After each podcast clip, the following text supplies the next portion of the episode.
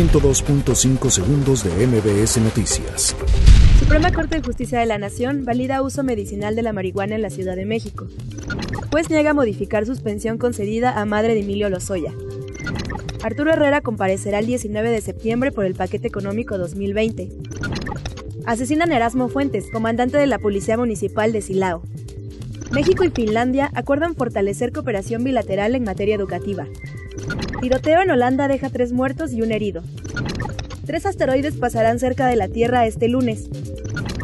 Gustavo Matosas es presentado como técnico de San Luis. 102.5 segundos de MBS Noticias.